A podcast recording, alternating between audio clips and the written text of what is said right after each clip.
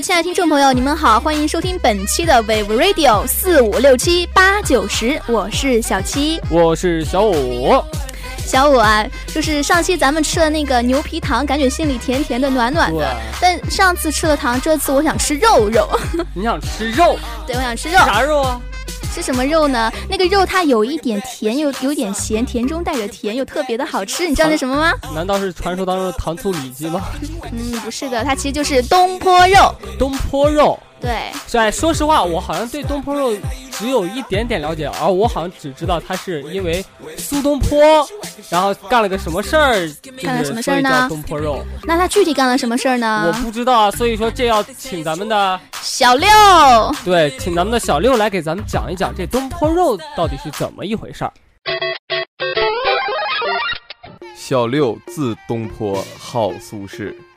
东坡肉是江南地区汉族传统的名菜啊，属于浙菜系，以猪肉为主要的食材。菜品薄皮嫩肉，色泽亮红，味醇汁浓啊，这个味醇汁浓，酥烂而形不碎，香糯而不腻口。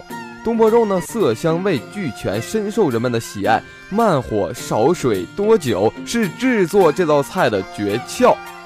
相传呢，就是北宋的词人苏东坡啊，大家都知道这个东坡肉最早的发源地是江苏的徐州。一零八零年，苏东坡移居黄州，因当地诸多肉贱，才想出这种吃肉的方法。宋代人周子之在东坡诗词中记载。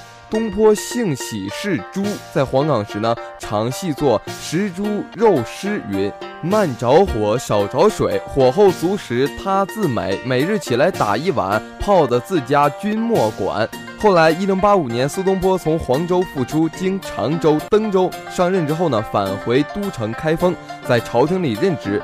没过多久啊，受排挤。一零八九年，要求调往杭州任知州。这才将黄州烧肉的经验发展成东坡肉的这道菜肴，作为汉族佳肴后流传于江浙地区呀。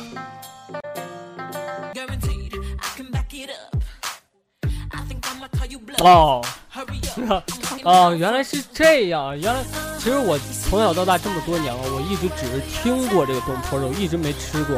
小七，你吃过吗？我吃过呀，我爸就经常做给我吃，然后我也挺喜欢吃的。不过它它是那种五花肉，它上面是肥肉，下面是瘦肉。然后做做好东坡肉之后，它端上来的时候，它在一个锅里嘛，因为它是焖，就是焖煮吧。哦。它锅锅。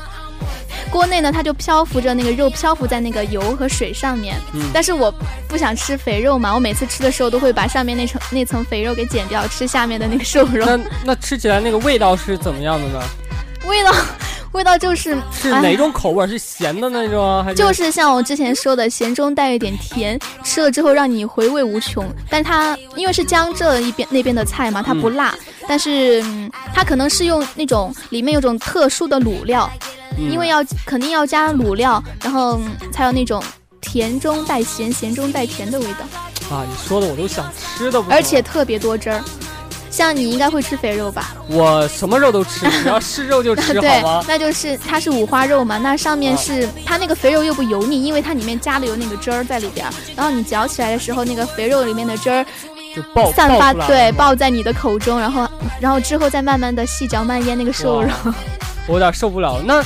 嗯，说到这个东坡肉啊？其实我知道这个东坡肉应该是用猪肉做的，对吧？对啊，猪肉做的。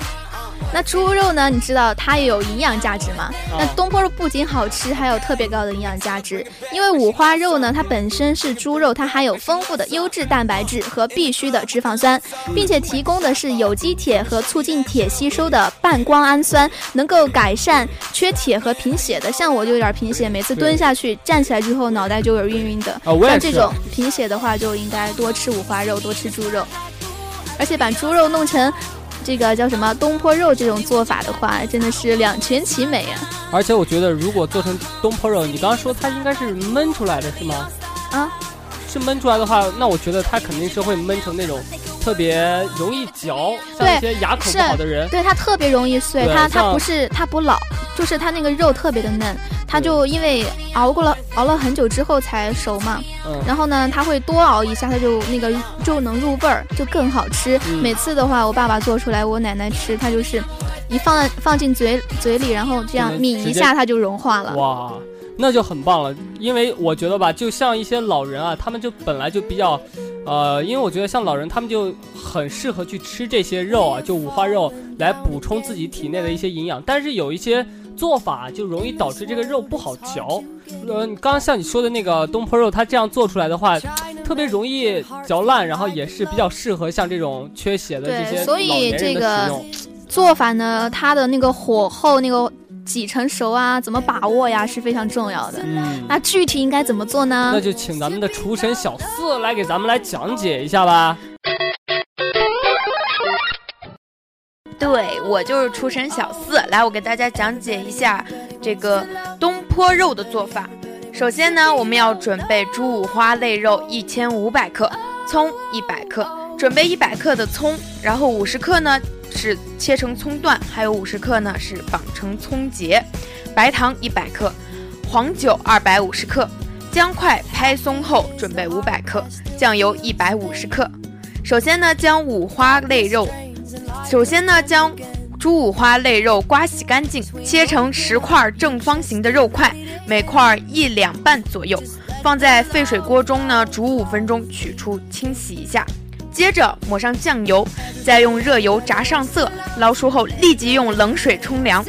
取大砂锅一只，用竹篦子垫底，先铺上葱段，放上姜块，再将猪肉皮朝下摆放整齐，加入白糖、酱油。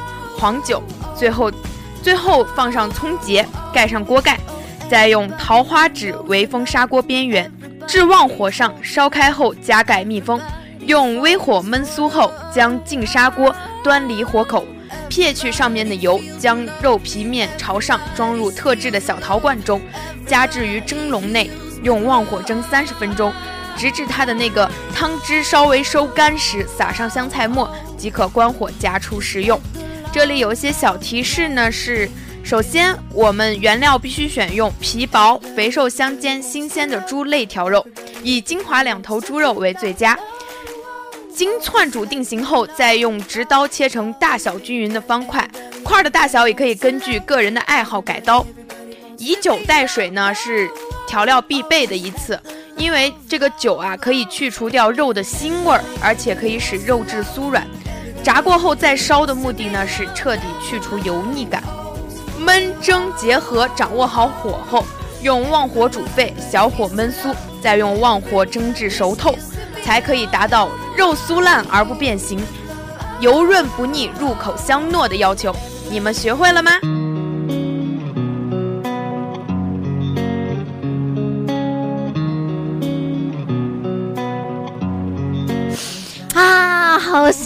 小五！我仿佛已经看到一碗香喷喷的红哦，不是东坡肉，东坡肉，东坡肉已经摆在我的面前了。而且我晚上还没有吃饭，你知道吗？我现在已经刚听他讲的各种各样的小细节啊，我啊，我就不行了，不行不行的。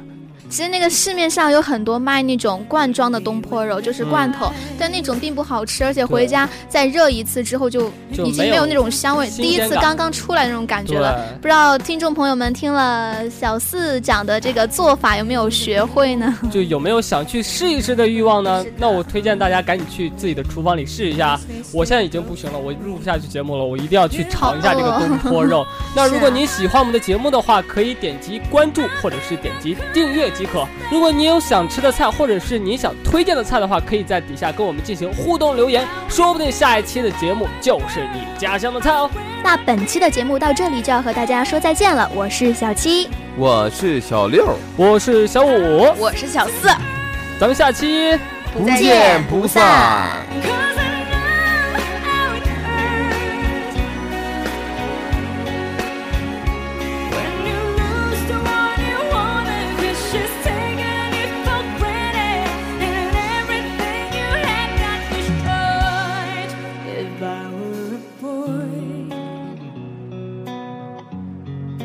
turn off my phone. Tell everyone it's broken to the thing that I was thinking alone. I put myself first.